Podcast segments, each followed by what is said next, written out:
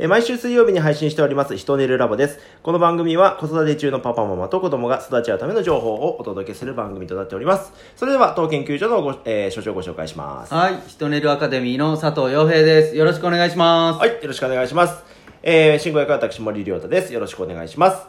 えー、それではですね、今週のシトネルタイムの前にですね、はい。えっ、と、今週のトピックスですね。はい。はい。えっ、と、まあ、9月に入りまして、えー消費税が10%になるということがですね、うん。もうメディアで結構、あと1ヶ月ということで、はい。取り上げられる機会が多くなってきたんですけども、うん。まあ、3%が始まって5%になって、今8%で、次が10%ということで、まあ、徐々にこの消費税が上がっているというこの昨今なんですが、うん。洋平さんはいかが、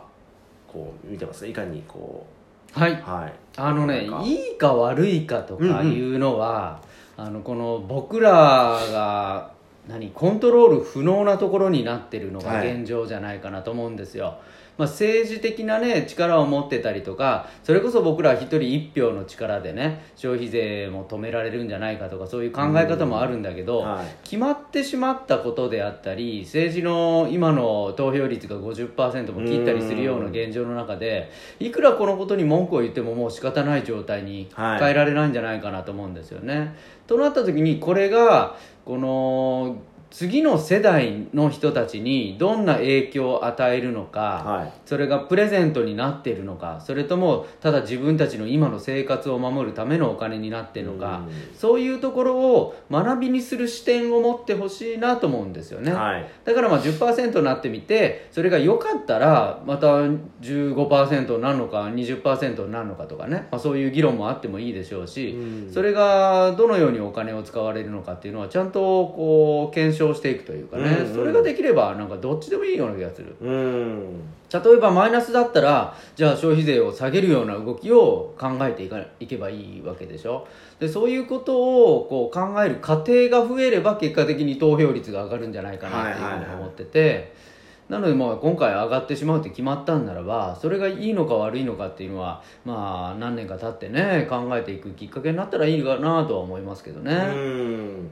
まあ、ここ数年、この消費税の問題については5%から8%になって8%から10%という、このスパンが短くなっているところでもあるんですけども、まあね、こう、まあ、市長あのそもそも消費税自体がですね、うん。まあ、ここ20年ぐらいに出てきたものであって、まあ、なかなかね、こう、消費税っていうのがね、こう、どんどん変わる世の中ですけど、この先もね、どんどん上がっていったりもするんですかね、ねえ。いやあの北欧なんかははい。高いやんか、はいはいはい。25%とかうん。なので、もうその社会を見てたら僕25でもいいと思うよ。おー、そうですね。そう。というのがね今うん僕も親世代なんで感じるのが教育費の不安がすごい大きいんですよね、はいはいはい。一人1000万かかるっていうふうに言われてて、うん。例えば私立に行くとねえー大学卒業まで全部私立だったら2300万かかるとかね、うん。言われたりするの。そしたら1人じゃなくて2人やったらまあうちは絶対公立だけど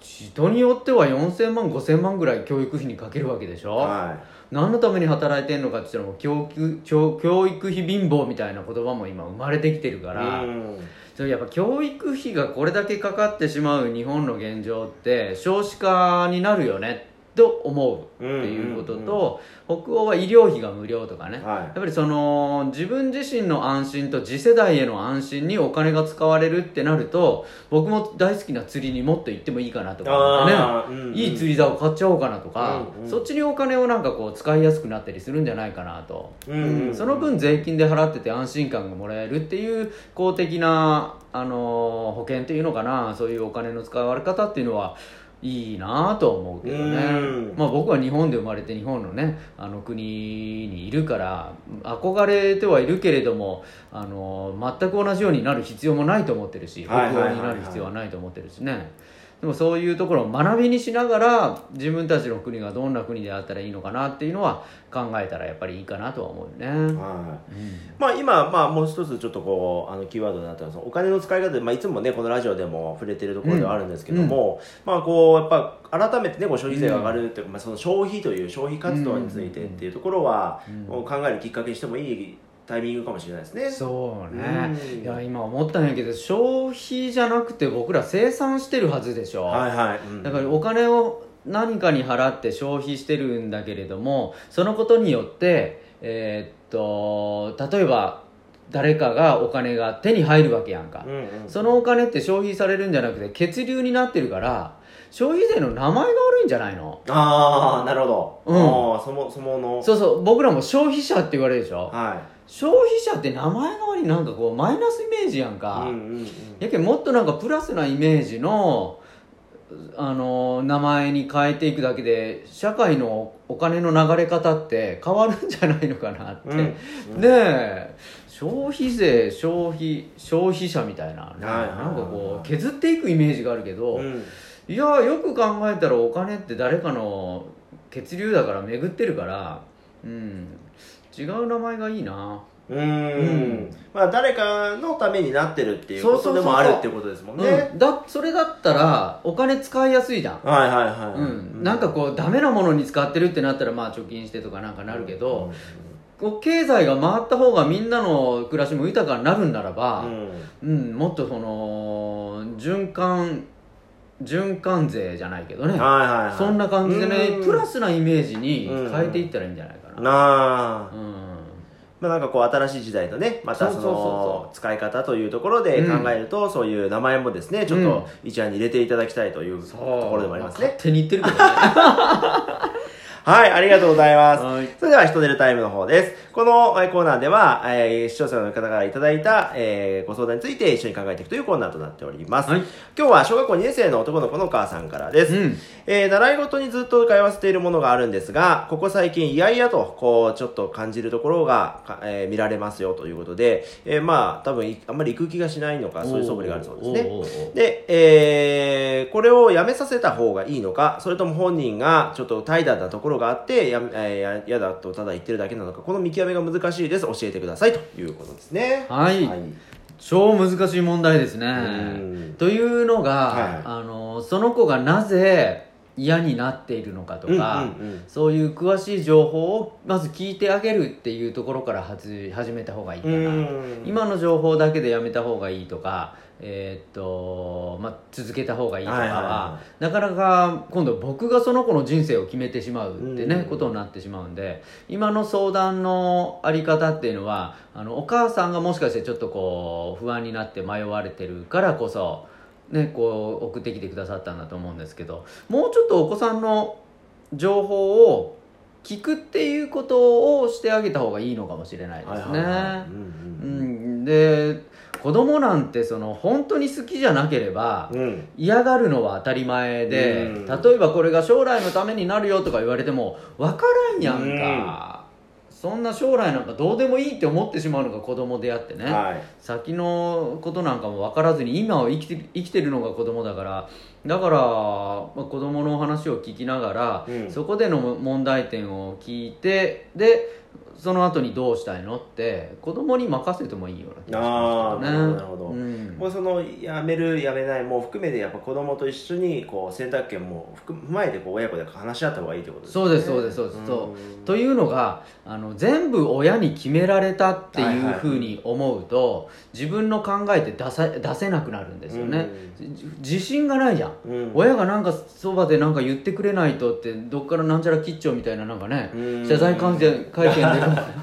こそこそ言われとったみたいなね。ええ。な親が何か言わ言ってくれないと不安だっていうことが教育の目的じゃないでしょ、はいはい。子供を自立させるためなのでだからこそ子供に決めさせる。それがいいか悪いかなんか後で分かるし、はでその決めたことに対してよく自分で考えたねって言ってあげいる、うん。でもしかしたらまたやりたいって言うかもしれないしね、うんうんうん。やっぱり違うのやりたいって言うかもしれないでしょ、うそこそれが一生左右するようなねあのことにはならないから、うん。本当にやりたかったらもう一度やりたいって言うっていうことを信じてもう君に任せるよと